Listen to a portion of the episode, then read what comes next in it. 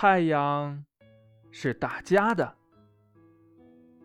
西边天上的朵朵白云，变成了红彤彤的晚霞。从东山上升起的太阳，到西山上就要落下。一天中，太阳做了多少好事儿？